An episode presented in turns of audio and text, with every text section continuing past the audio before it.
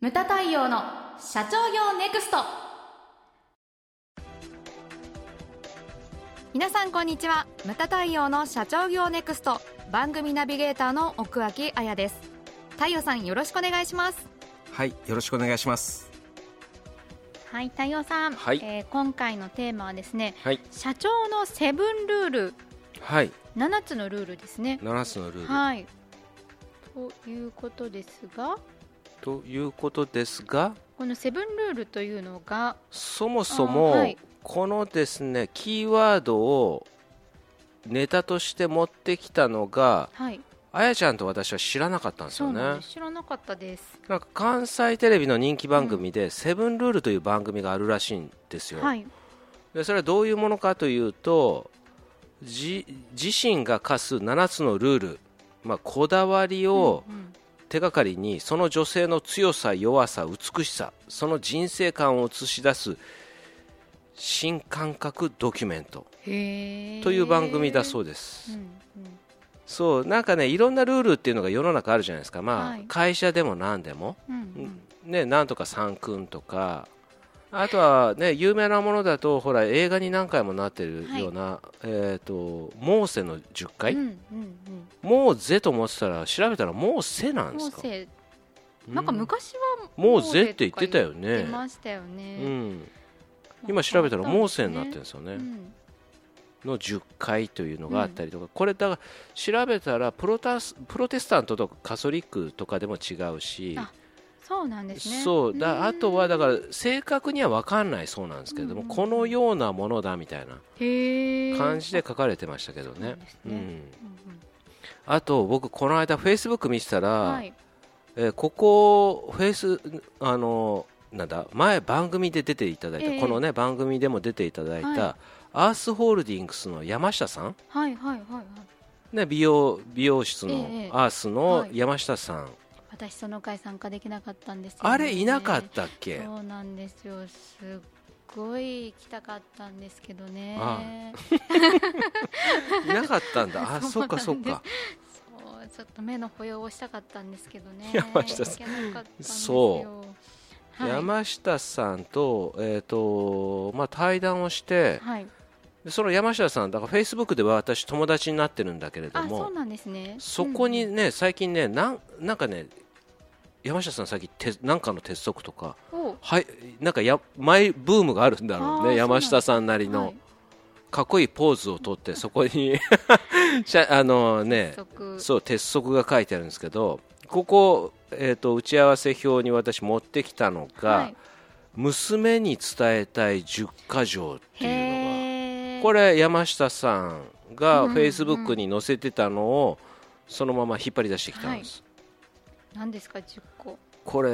10個あるから長いんだけど読みます、はい依存すると離れるから自立しなさいはい2番目白馬の王子様はいないからそばにいる人を大切にしなさいもうごもっともですねごもっとも3番相手の言葉だけではなく行動を見なさうんい大事大事4番目失敗しても良いから何度でも立ち上がりなさいうん5番目一人では生きていけないから甘え上手になりなさいうんうん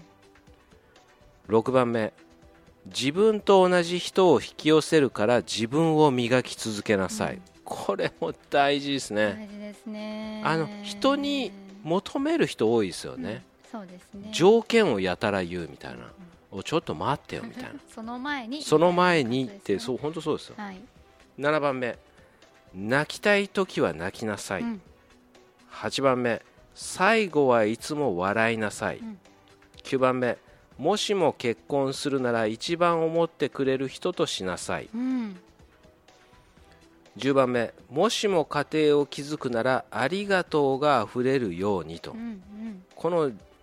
10箇条ですうね、ん涙が出てきそうでこの下にね、はいまた文章があったんですよ実はあそうなんですねどんな最近娘のような社員が増えてきたからっていうふうに言ってましたねおー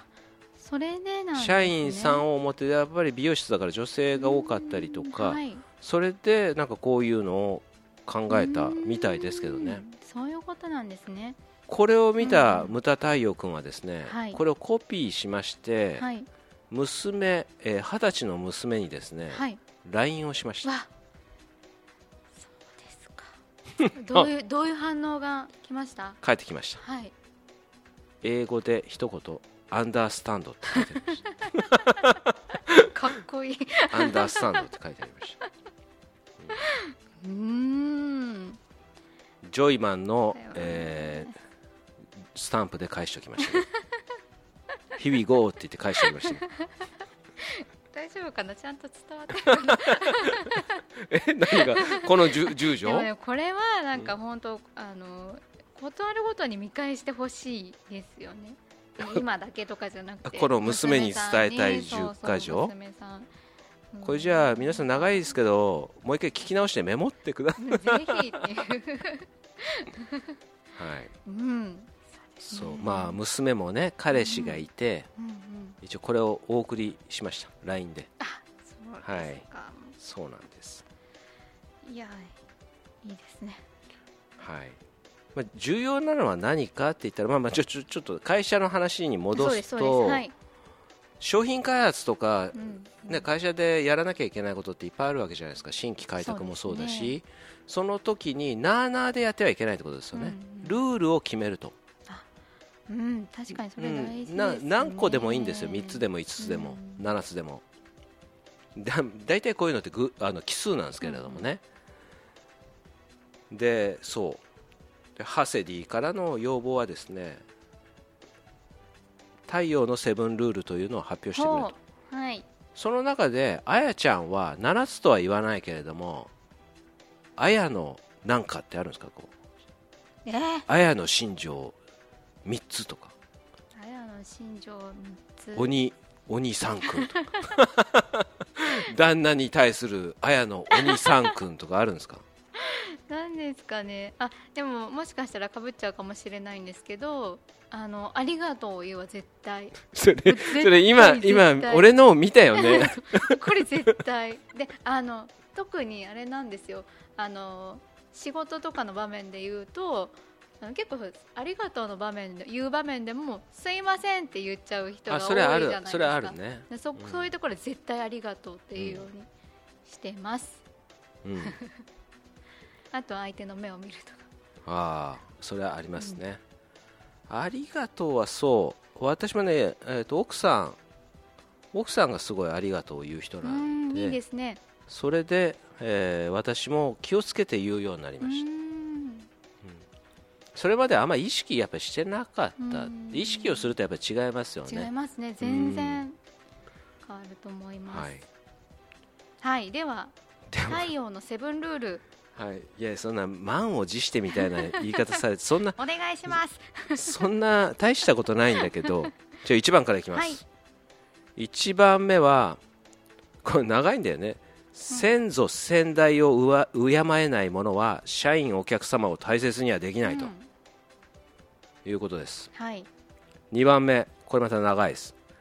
己に厳しく他人に優しくとは誰もが知っているが奥さんを大切にできない者に言う資格はない、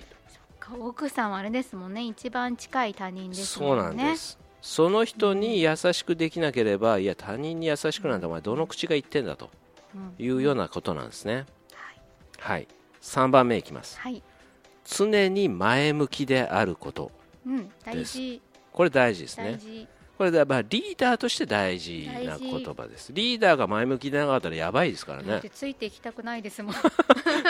気をつ気をつけよネガティブなことばっかり言ってたら、ね、そう嫌になっちゃいますもんうそうなんですよ、はいだから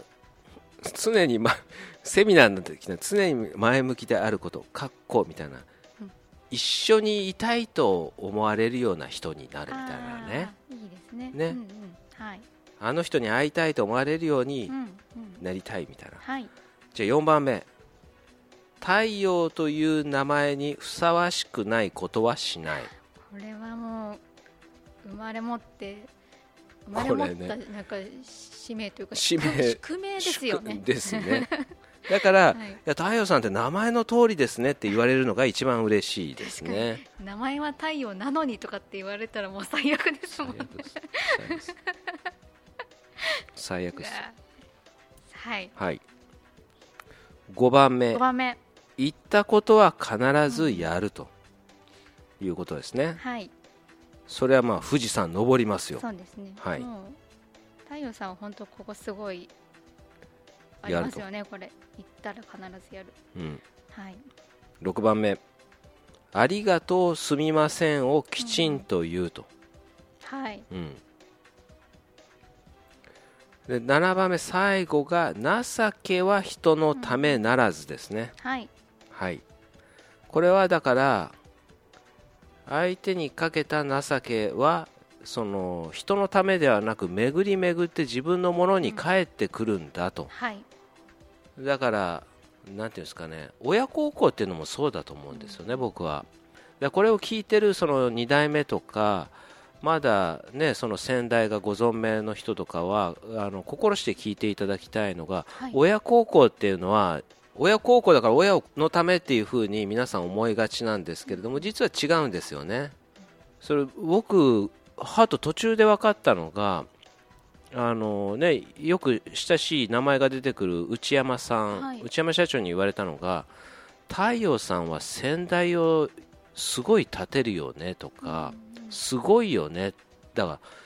先代とか自分の父親を立ててるとそれは巡り巡って自分に返ってくるんだなって思ったんですよ、その時にはいだから親孝行っていうのも情けは人のためならずと一緒で結局はその自分に返ってくるものなんだなというふうに思ったわけですよね、はだからそういうふうに思ってほしいというふうに思うわけです、うんであのー非常にこれはね情けは人のためならずえっ、となんだっけガネーシャああ夢を叶える夢を叶える像ですね、あの中にも書いてあったんですよはいうね、違うん言葉でしたけれどもあのなんかほら毎日何かに寄付をしなさいとか、うんそういう心ですね、はい誰かのためにとか、うんその顔が見えない人のためにっていうのもあるし、まあ、見える人にやってももちろんいいですし、誰かのために何か一ついいことをするっていうのを結構心がけてたりします、うんうん、そうなんですよそうやって回っていくものだと思うんですよね、じゃあ太陽さん私にもいっぱい情けをかけてくださいえそれはまた違う話、 まあ巡り巡りうん巡りますから、うん、ああとねガネーシャでそう、あの夢を叶える像でねもう一個ね僕実践してることがああるあんで何すですか靴を磨くっていうことうです、ーん自分を毎日支えてくれてる靴、はいまあ、足ですけれども、それの靴を磨くということは大切なんですようーね。んでそこからだからマテリアルっていうのを重要あのすごい大切にやっぱりするんですようね、スキーやったりするじゃないですか、それとか、この間も富士登山をして帰ってきて、すごい自分の体を守ってくれた信濃のトレッキングポールを風呂場で洗いましたうね。ーんそううですん、ボディーソープつけて洗いましたけど うんそれを乾かしてみたいな、